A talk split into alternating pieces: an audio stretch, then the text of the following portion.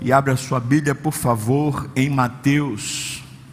Evangelho de Mateus, capítulo 8. Nós vamos ler a partir do versículo 5. Antes de ler, queria colocar uma coisa que está sendo assim, aquilo que mais me constrange nesse texto. Imagine o Criador dos céus e da terra, antes que haja tempo, antes que, antes que haja qualquer criação Imagine o Verbo de Deus. Imagine a Santa Trindade. E de repente, esse fôlego de Deus, esse Verbo de Deus, que era antes de todas as coisas, diz: haja luz e a luz, haja terra e a terra, haja água e a água. Ele cria o tempo, cria o espaço. Esse Criador, de repente, vem para cá, para a terra só isso já é constrangedor. Ele vem habitar entre os homens.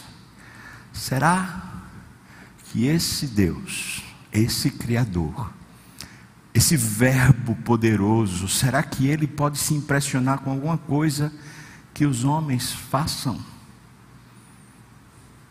Talvez a gente espere que ele se impressione com a nossa maldade, com a crueldade que existe no mundo com a perdição que existe, com o crime, com a imoralidade. Mas não, não, ele não se impressiona com isso. O texto que a gente vai ler, a gente vê o Criador, o Verbo que se fez carne, se impressionando com a fé de um homem romano. Isso mexeu muito comigo. Será que ainda hoje ele pode se impressionar comigo? Com a minha fé? Vamos ler o texto. Tendo Jesus entrado em Cafarnaum, apresentou-se-lhe um centurião, implorando: Senhor, o meu criado jaz em casa de cama, paralítico e sofrendo horrivelmente. Jesus lhe disse: Eu irei curá-lo. É lindo, não é? Eu irei curá-lo. Mas o centurião respondeu: Senhor, eu não sou digno de que entres na minha casa, mas apenas manda com uma palavra e o meu rapaz será curado pois também eu sou homem sujeito à autoridade, eu tenho soldados às minhas ordens, e digo a este: vai, e ele vai, e a outro: vem, e ele vem. E ao meu servo: faze isto, e ele o faz. Ouvindo isto, admirou-se Jesus e disse aos que o seguiam: Em verdade, em verdade eu vos afirmo que nem mesmo em Israel eu achei fé como esta. Digo-vos que muitos virão do Oriente e do Ocidente e tomarão lugares à mesa com Abraão, Isaac e Jacó no reino dos céus. Ao passo que os filhos do reino serão lançados para fora, nas trevas. Ali haverá choro e ranger de dentes. Então disse Jesus ao centurião: Vai-te e seja feito conforme a tua fé. E naquela mesma hora o servo foi curado. Amém. Vamos orar. Ó Senhor, abra os nossos olhos para vermos como o Senhor está aqui. Abra, Senhor, nossos sentidos e percepções para ouvirmos, sentirmos, percebermos. E que a nossa fé aumente nós pedimos ao Senhor a sua bênção agora sobre nós, em nome de Jesus. Amém. Amém. Esse texto revela para mim, de uma forma assim, muito especial, uma verdade que eu e você já conhecemos. Jesus veio porque Ele quer nos abençoar. Ele não quer ser um Deus distante. Ele não quer ser o Deus onipotente, onipresente, que não se miscui na nossa história, que não vem participar de verdade das entrelinhas da vida. Não, ele se fez carne, irmãos. E o que está escrito em Apocalipse é que ele passeia pelos corredores da igreja. Ele continua sendo o mesmo. Ele quer lhe abençoar. E esse texto chama a atenção disso. Ele quer nos abençoar. Os primeiros versículos aqui, versículos 5 a 7, eu queria fazer a primeira proposição, que é essa: Jesus quer lhe abençoar. E perceba comigo aqui: o texto diz que ele chegou em Cafarnaum, ele estava entrando. Para quem conhece a história, sabe que depois que Jesus sai de Nazaré, ele vai morar lá em Cafarnaum. Não sabemos ao certo qual era o local onde ele ficava hospedado, onde ele tinha como casa, como repouso, mas sabemos que é em Cafarnaum. É interessante ele escolher Cafarnaum como se fosse uma espécie de abrigo, uma casa temporária. A palavra Cafarnaum significa vila do conforto. Isso é sugestivo. A gente pensar que Jesus escolheu uma vila do conforto para habitar. É sugestivo também porque ele, como homem, sabendo que era um servo sofredor que veio para morrer nas piores condições, ele escolheu, no tempo do seu ministério, no tempo do seu, seu serviço, ter essa vila como seu lugar, ter o conforto como seu lugar. É sugestivo.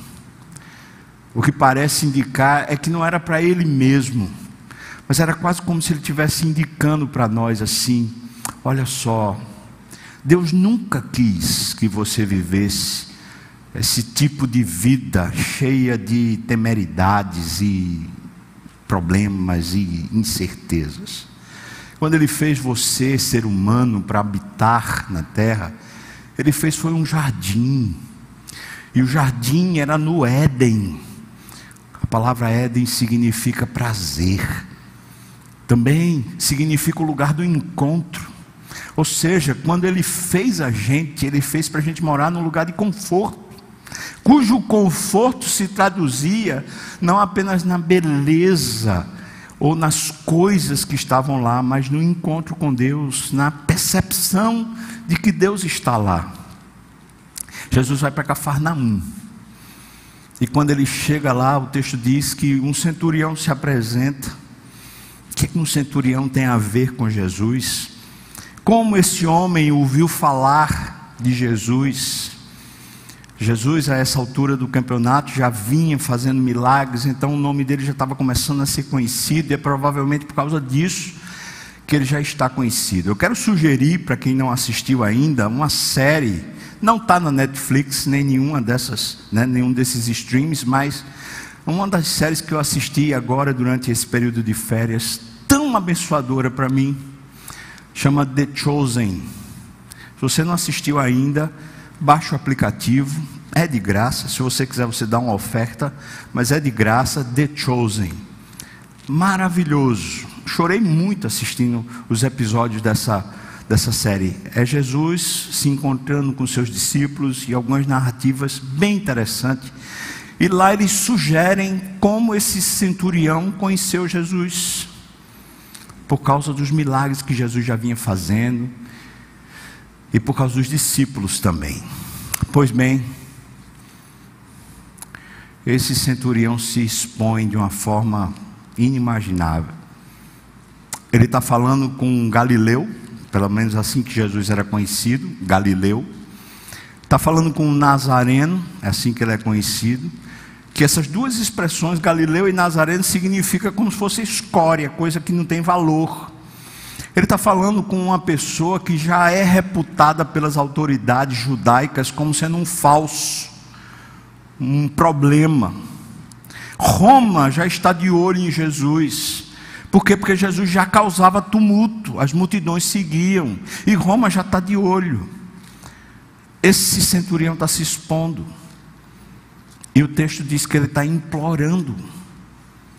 Essa palavra implorar, ela pode ter dois sentidos. Um sentido seria a falta de fé. Quando a pessoa vem e implora, mas diz, pensando consigo mesmo, não tem jeito. Então a pessoa, na verdade, nesse implorar sem fé, está desesperada, está agoniada, está jogando para fora os sentimentos, mas sem, sem acreditar que alguma coisa nova pode acontecer. Mas pela narrativa do texto, a gente vê que o implorar desse centurião é um implorar diferente. Talvez ele até berre, talvez ele até grite, eu não sei.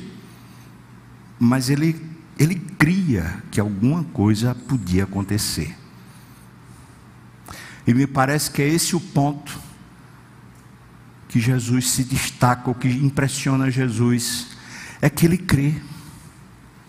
Ele implora, mas sem desespero. Porque ele crê que alguma coisa nova pode acontecer. Eu fico me perguntando se na minha fé ou na minha vida religiosa eu ainda creio que alguma coisa pode acontecer comigo. Se eu ainda creio que alguma coisa pode acontecer com meus filhos. Se eu ainda creio que alguma coisa pode acontecer com a igreja se eu ainda creio que pode acontecer um avivamento, se eu ainda creio que pode acontecer uma visitação do Espírito, você ainda crê, irmão? Quando alguém está doente, você ainda ora crendo, ou você só ora no desespero? Você ainda ora crendo, quando o salário está apertado, quando tem dívida, quando você está com uma corda no pescoço, você ainda suplica crendo, ou é simplesmente um ato de desespero de uma religião que não faz mais sentido na sua alma? O centurião cria, ele está botando para fora, esperando que alguma coisa nova aconteça. Jesus diz para ele no versículo 7: eu irei curá-lo. E isso também mexe comigo, porque eu fico imaginando por que ele vai. Por que ele iria na minha casa? Por que ele iria na minha família? Por quê? Por que ele viria a mim? Por quê? Porque ele é assim. Porque ele quer me abençoar porque Ele quer lhe abençoar, Ele quer, é o desejo dEle. Eu queria mostrar para você alguns exemplos, só nesse capítulo oitavo. No final desse sermão, eu vou mostrar vários textos bíblicos do Velho e do Novo Testamento, mas só aqui, nesse capítulo oitavo, veja as narrativas para você ver como Jesus quer lhe abençoar. Por exemplo, Mateus 8, versículos 2 e 3 diz: E eis que um leproso tendo se aproximado, adorou, dizendo: Senhor, veja o que ele diz: Senhor, se quiseres, podes purificar-me. E Jesus, estendendo a mão, tocou-lhe, dizendo: Eu quero, fica limpo. E imediatamente ele ficou limpo da sua lepra. Jesus quer. Outro texto, Mateus, Mateus 8, versículos 14 e 15. É logo depois dessa questão do centurião. Tendo Jesus chegado à casa de Pedro, o discípulo lá, viu a sogra deste acamada e ardendo em febre. Mas Jesus tomou-a pela mão e a febre a deixou. E Pedro virou inimigo de Jesus desse dia em diante, porque a, a sogra agora estava boa, né? Brincadeira, minha sogra deve estar me ouvindo, eu estou lascado, irmão. Orem por mim. Não, brincadeira, dona Neide. Gente boa demais. Obrigado mesmo, dona Neide. A senhora é uma benção. Estou limpando minha barra, irmão. Mateus 8, versículos 16 e 17. Veja de novo. Chegada a tarde, trouxeram-lhe muitos endemoniados. E ele, meramente com a palavra, expeliu os espíritos e curou todos os que estavam doentes versículo 17: para que se cumprisse o que fora dito por intermédio do profeta Isaías, lá no capítulo 53. O que é que está dito lá? Você pode ler? Ele mesmo que? Ele mesmo tomou as nossas enfermidades e carregou as nossas Meu Deus, a Bíblia está interpretando a própria Bíblia. E aqui não é interpretação humana, é o próprio Espírito interpretando o que está escrito. Ele veio tomar nossas enfermidades. Será que ainda cremos? Será que quando imploramos ou oramos, ainda cremos? Eu quero que você e eu aprendamos, Ele quer nos abençoar. Ele quer me abençoar. Logo no começo do texto fica isso claro. Na hora que o centurião, todo aperreado, fala com ele, ele diz: Eu vou lá, eu irei curá-lo. Eu vou lá curar. Eu vou lá curar. Mas é o texto, essa história. Jesus depois vai se referir à fé do centurião, dizendo que não achou em Israel uma fé como essa. Isso impressionou Jesus. Quais são as qualidades dessa fé do centurião? Pois eu elenquei aqui oito características, oito qualidades da fé do centurião, essa fé que impressiona Jesus. Veja, por favor, comigo, logo no versículo 5, diz que o centurião se apresentou implorando. Veja que a fé desse centurião é ativa e é pertinente. Ela é ativa, ela vai ao encontro, e é pertinente porque ela vai para a pessoa certa. Ela é ativa porque ela crê. Não é um desespero, mas é um ato pensado, é um ato de quem crê. É ativa e é pertinente porque é a pessoa certa, é a atitude certa, é a maneira certa, implorando. Segundo, segundo ponto, versículo 6 diz: o, o, o centurião está explicando, veja o que ele diz: esse, esse meu criado, a cura não é nem para o filho, não é nem para a esposa, é para um criado, é para um escravo. Naquela época, os criados normalmente eram escravos, ou seja, é para alguém que supostamente não teria relevância nenhuma para a vida do centurião. Mas ele está vendo a agonia, veja o que ele descreve: ele diz está de cama, paralítico, sofrendo horrivelmente. Você imagina esse homem lá dentro da casa do centurião, gemendo, agoniado. E o centurião está aflito com a situação. Você vê que a, a maneira do centurião se expressar com Jesus é implorando, o que indica que a fé do centurião, primeiro, é amorosa e também é compassiva. Ele ama, ele ama o empregado, ele ama o escravo, ele tem compaixão daquela dor, ele sente junto com, não fica indiferente, não manda esse empregado sair de casa ou ir para outro lugar. Ele vai querer ajudar, ele vai querer resolver. É uma fé amorosa e também é uma fé compassiva. Depois, um pouco mais adiante, no versículo 8, o centurião está dizendo para Jesus: Não vá lá na minha casa, não, não precisa, o senhor pode mandar. E aí o menino vai ser curado, o rapaz vai ficar curado. Veja que ele diz isso, expressando uma fé que é submissa. Veja que ele usa a expressão apenas manda. Apenas manda. Ora, para um militar, essa expressão ordem, mandar, imperativo, tem todo sentido. Todo militar sabe que uma ordem é obedecida. Essa é submissão. Ele está dizendo simplesmente: mande, o Senhor é quem manda. Eu estou aqui debaixo da sua autoridade, mande. Portanto, ele está submisso, uma fé submissa. Mas é uma fé esperançosa porque ele diz: o rapaz será curado. Ele sabe que se Jesus entrar, alguma coisa nova vai acontecer. Se Jesus entrar na história, alguma coisa nova vai acontecer. Isso volta àquele ponto que eu destaquei. Nas nossas orações, ainda cremos que alguma coisa nova vai acontecer ou simplesmente estamos lançando o nosso desespero Lembro-me nas reuniões de oração da equipe pastoral, quando eu fazia parte da equipe pastoral da igreja da Madalena.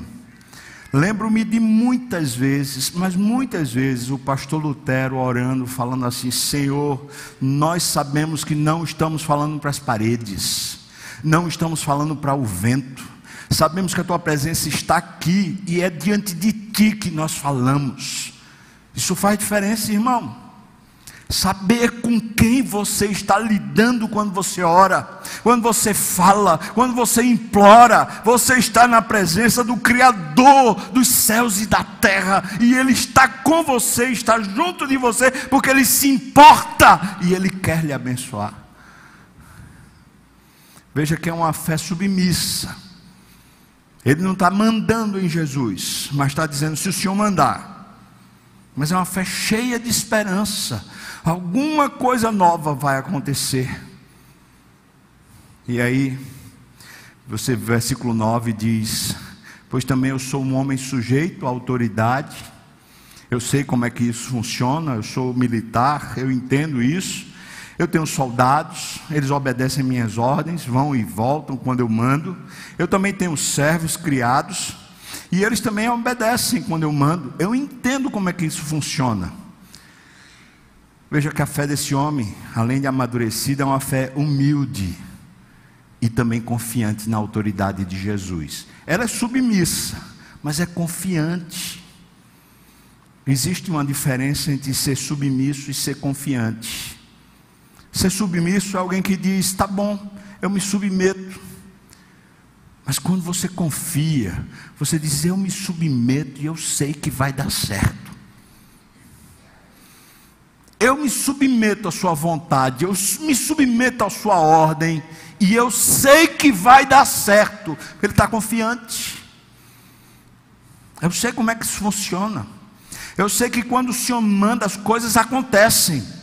Eu estou confiante, Senhor. Ele está esperançoso, está confiante. Ele está submisso, mas também está humilde. Ele se coloca aqui como servo, colocando o Senhor Jesus como uma patente maior do que a dele.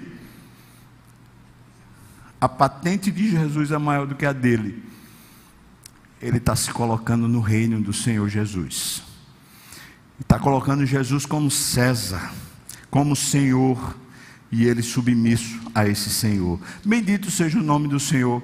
Na verdade, seriam oito, destaquei oito características. Quais são? Uma fé ativa, uma fé pertinente, uma fé amorosa, uma fé compassiva, uma fé submissa, uma fé esperançosa, uma fé humilde e uma fé confiante na autoridade de Jesus.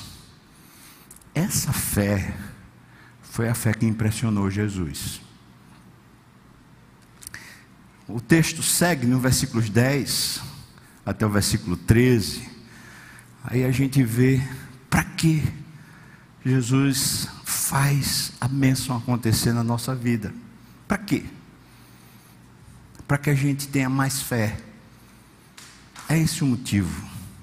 É para aumentar a nossa fé. Versículo 10, veja. O texto diz para nós que admirou-se Jesus. A gente não está especulando, o texto está falando. Jesus se admirou. O Criador, o Verbo agora está se admirando com a fé, com a fé da criatura, com a fé de um humano, com a fé de um romano.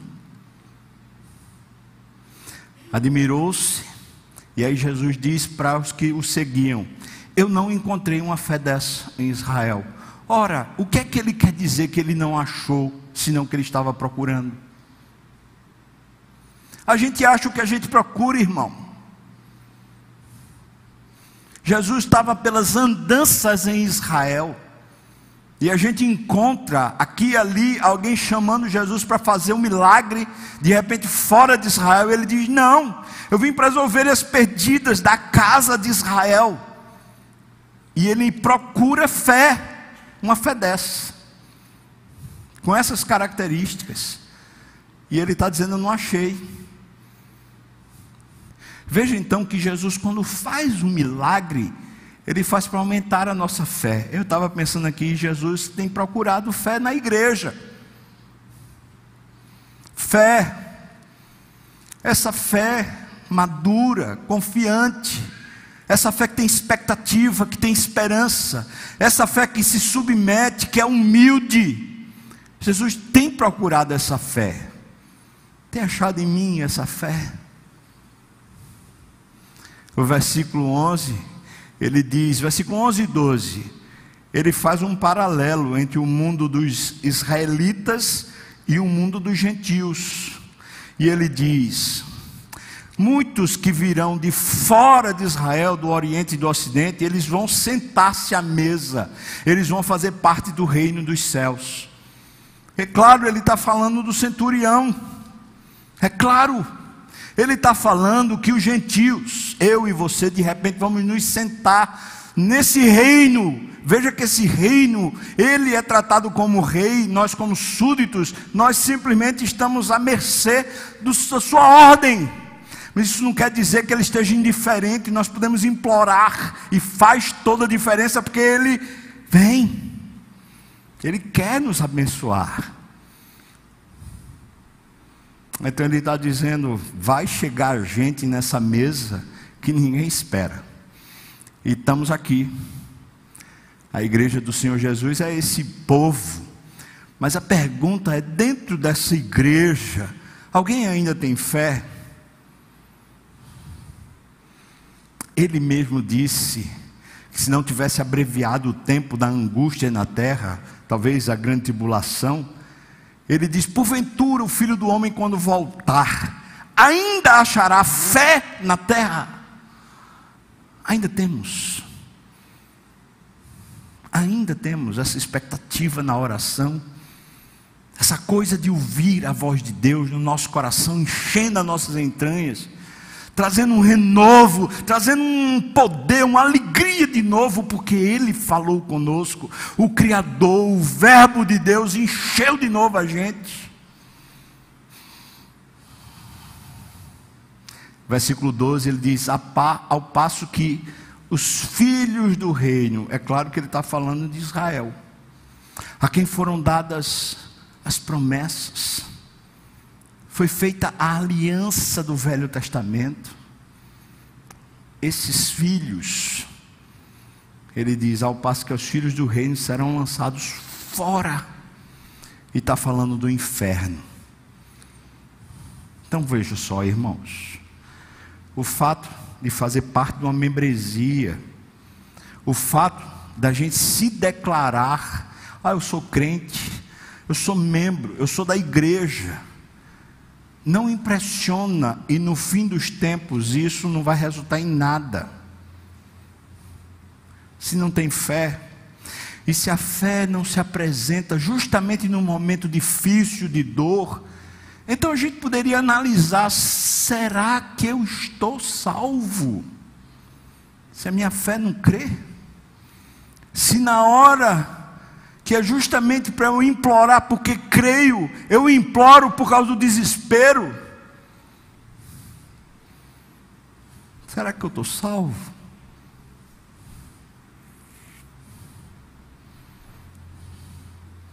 Aí o versículo 13 diz: Então disse Jesus ao centurião.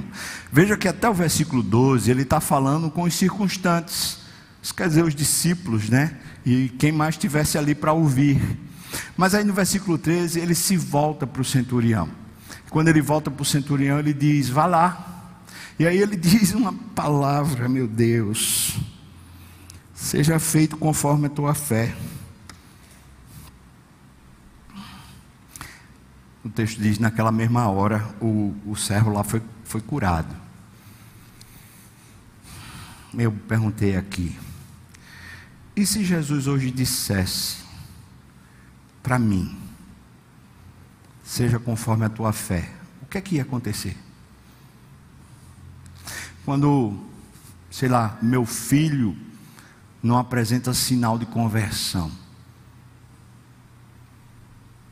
está desviado. Quando o casamento está uma bronca. Quando o dinheiro está curto demais quando eu estou quebrado emocionalmente. Se Jesus dissesse para mim, seja conforme a tua fé, o que é que ia acontecer?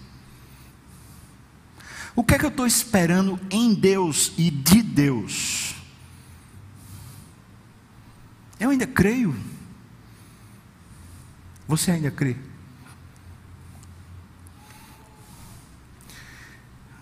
Ele está aqui, exatamente aqui, procurando fé. E se hoje ele fosse falar com você e dissesse: Sabe esse problema que você está passando? Seja feito conforme a sua fé. O que é que ia acontecer? Me parece que tudo, o embrulho todo da pandemia, não estou falando só da doença, mas todas essas questões pelas quais a gente tem passado, Estou falando com o povo de Deus, tá? Estou falando com crente.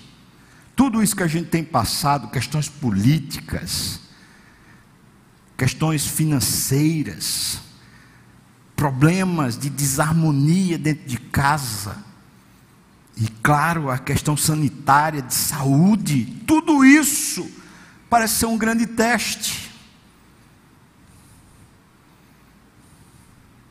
Um teste para quê? Para a fé.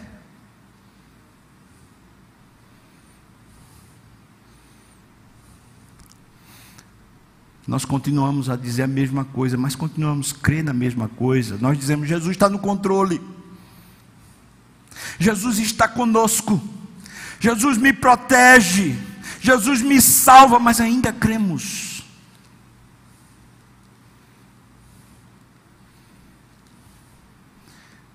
Aí eu quero dizer para você que de repente é filho de crente,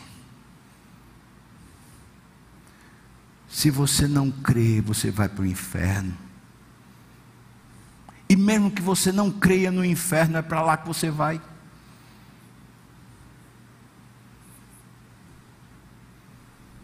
Agora também estou falando para os pais de filhos crentes. Não é o fato de você viver na igreja, ou ter criado filhos na igreja, que torna você um crente. os testes, as provas, talvez elas sirvam muito mais para aferir se temos fé, do que simplesmente uma profissão de fé que a gente faz aqui, um batismo que a gente recebe.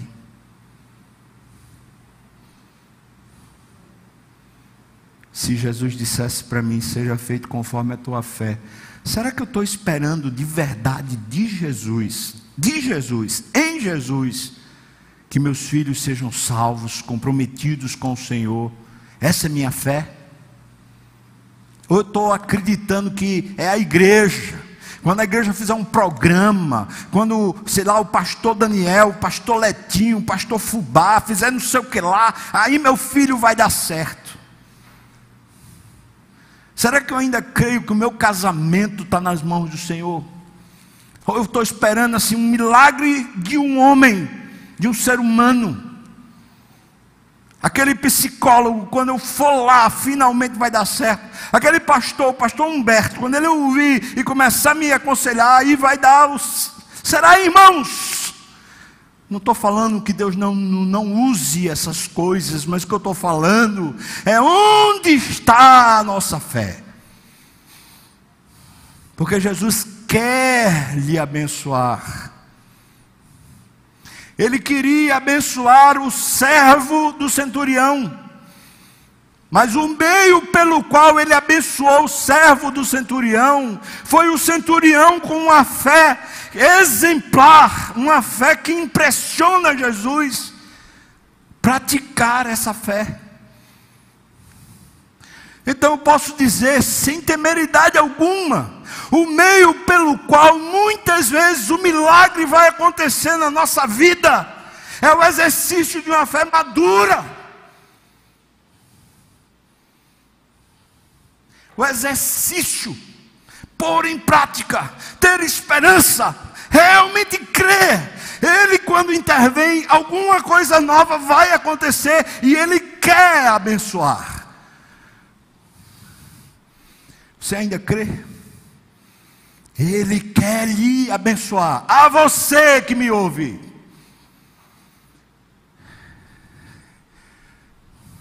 Talvez alguém dissesse para o centurião: Você não. Você não, você é romano. Mas era o centurião que ele queria abençoar. Talvez alguém dissesse ao escravo do centurião, ao escravo do romano: Você é um judeu, escravo de um romano, você não merece nenhum favor de Deus. Mas era esse escravo que ele queria abençoar. Qual de nós teria mérito para Deus nos abençoar? Nenhum de nós. Mas eu quero dizer para você, Ele quer lhe abençoar. Vou ver alguns textos que corroboram com isso. 2 Coríntios, capítulo 9, versículo 8, diz assim: E Deus é poderoso para fazer que toda a graça lhe seja acrescentada, para que em todas as coisas e em todo o tempo, em tudo o que é necessário, vocês transbordem em toda boa obra. Perceba, todas as coisas, em todo o tempo, tendo tudo o que é necessário. Isso é Novo Testamento. Efésios, capítulo 1, versículo 3 diz: Bendito seja o Deus e Pai de nosso Senhor Jesus Cristo, que nos abençoou o tempo passado, abençoou com todas as bênçãos espirituais nas regiões celestiais em Cristo. Vai lá e pega, irmão. É feita a herança que eu falei, já está dada para você. Pegue, mas o, a maneira de pegar é pela fé. Deuteronômio, Velho Testamento, capítulo 30, versículos 15 e 16. Vejam que hoje eu ponho diante de vocês vida e prosperidade, ou morte e destruição. Pois hoje ordeno a vocês que amem o Senhor, o seu Deus, andem nos seus caminhos e guardem os seus mandamentos, decretos e ordenanças. Então, vocês terão uma vida e aumentarão um número, e o Senhor, o seu Deus, os abençoará em terra em que vocês estão entrando para dela tomar posse.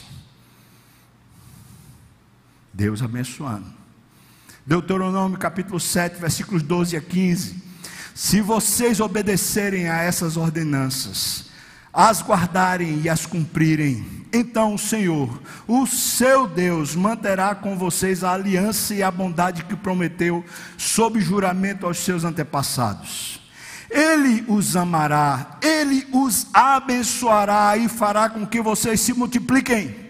Ele abençoará os seus filhos e os frutos da sua terra, o cereal, o vinho novo e o azeite as crias das vacas e das ovelhas na terra em que os seus antepassados Deus jurou dar a vocês.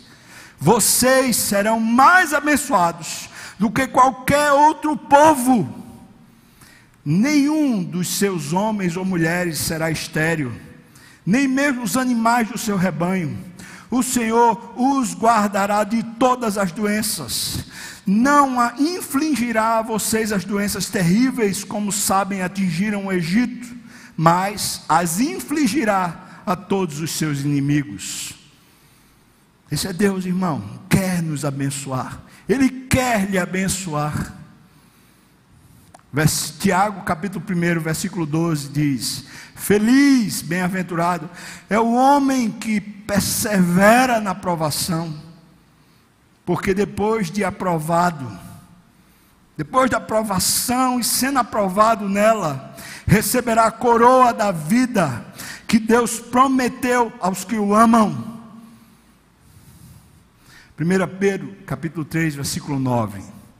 Nós lemos isso. Não retribuam mal por mal, nem insulto por insulto. Ao contrário, bendigam, pois para isso vocês foram chamados, para receberem bênção por herança. Salmo 37, versículo 25. Já fui jovem e agora eu sou velho, mas nunca vi o justo desamparado, nem os seus filhos mendigando pão. Deus cuida, Deus guarda, Deus abençoa. Mateus capítulo 6, versículos 31 e 32. Portanto, não se preocupem dizendo o que vamos comer, ou o que vamos beber, ou o que vamos vestir, pois os pagãos é que correm atrás dessas coisas, mas o Pai Celeste sabe o que vocês precisam delas. Versículos, ah, capítulo 7, versículo 11 de Mateus. Se vocês, apesar de serem maus, sabem dar boas coisas aos seus filhos, quanto mais o Pai de vocês, o Pai dos céus, que está nos céus, dará coisas boas aos que lhe pedirem. Isso é Novo Testamento, isso é palavra do próprio Senhor Jesus. Lucas capítulo 12, versículo 7. Até os cabelos da cabeça de vocês estão todos contados. Não tenham medo, vocês valem muito mais do que muitos pardais. Filipenses 4,19: O meu Deus suprirá todas as necessidades de vocês, de acordo com as suas gloriosas riquezas em Cristo Jesus, meu Pai do céu. O meu Deus suprirá todas as necessidades de vocês, de acordo com as suas gloriosas riquezas em Cristo Jesus. Aleluia! Jeremias 29 versículos 11 a 13. Porque sou eu que conheço os planos que tenho para vocês, diz o Senhor, planos de fazê-los prosperar e não de causar dano, planos de dar a vocês esperança e um futuro. Então, vocês clamarão a mim, virão orar a mim e eu os ouvirei. Vocês me procurarão e me acharão quando me procurarem de todo o coração. Aleluia! Você entende isso? Se você vai para o Velho Testamento, Deus se revela como esse Deus que quer abençoar o seu povo. Se você chega no Novo Testamento, as escrituras do Novo Testamento são abertas com o próprio Filho de Deus entre nós, para revelar que Ele se importa, que Ele quer fazer o bem. Ele é o Deus do impossível. Ele quer lhe abençoar. Mas não fica lá só na pessoa de Jesus, mas as escrituras do Novo Testamento continuam afirmando um Deus que quer lhe abençoar.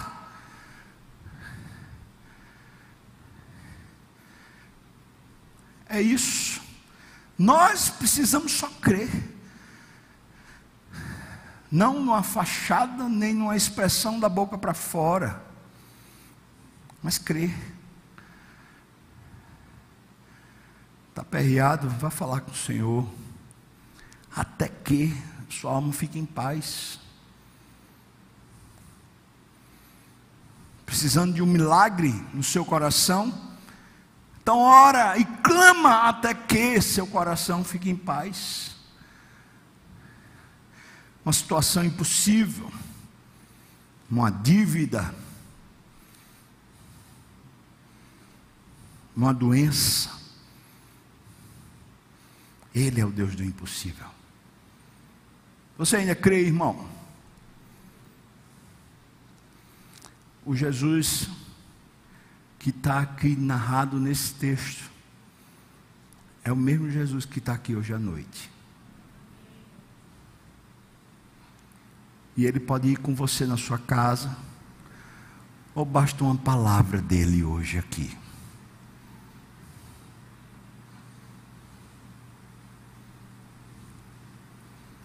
Basta uma palavra dele hoje aqui.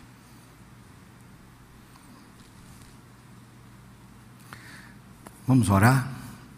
Convidar o pessoal do louvor para vir para cá, para nos dirigir nesse último cântico. Eu queria orar com você. Eu vou colocar aqui algumas coisas. E você vê aí se tem a ver com você essas coisas. Você não precisa fazer nenhum gesto, nem nada, mas veja aí. Filho, ou filhos, que estão longe do Senhor.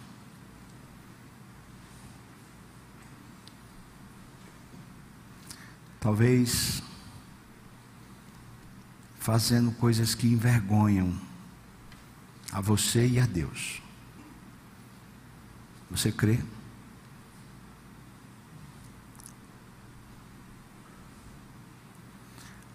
Uma outra situação. Talvez um casamento que entrou num estado de total destruição.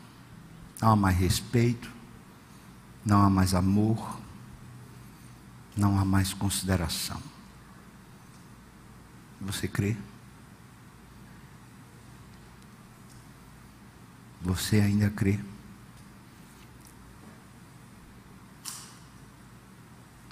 Doença. Talvez alguma doença tenha arrastado você. Está na prova, está na luta. Você ainda crê?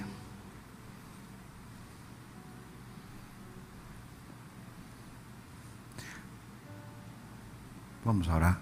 Se você quiser ficar de pé, você fica de pé, porque a gente vai também emprestar a bênção. Então, se você puder, você fica de pé, tá bom? Bendito seja o teu nome, Senhor.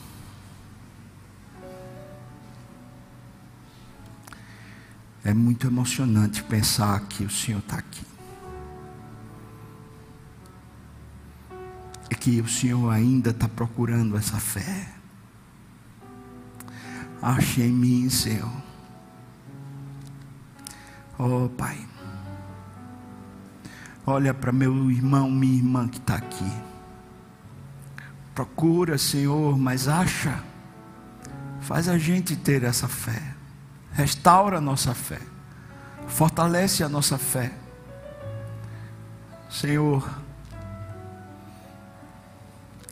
talvez não haja ninguém aqui hoje que não tenha uma causa impossível.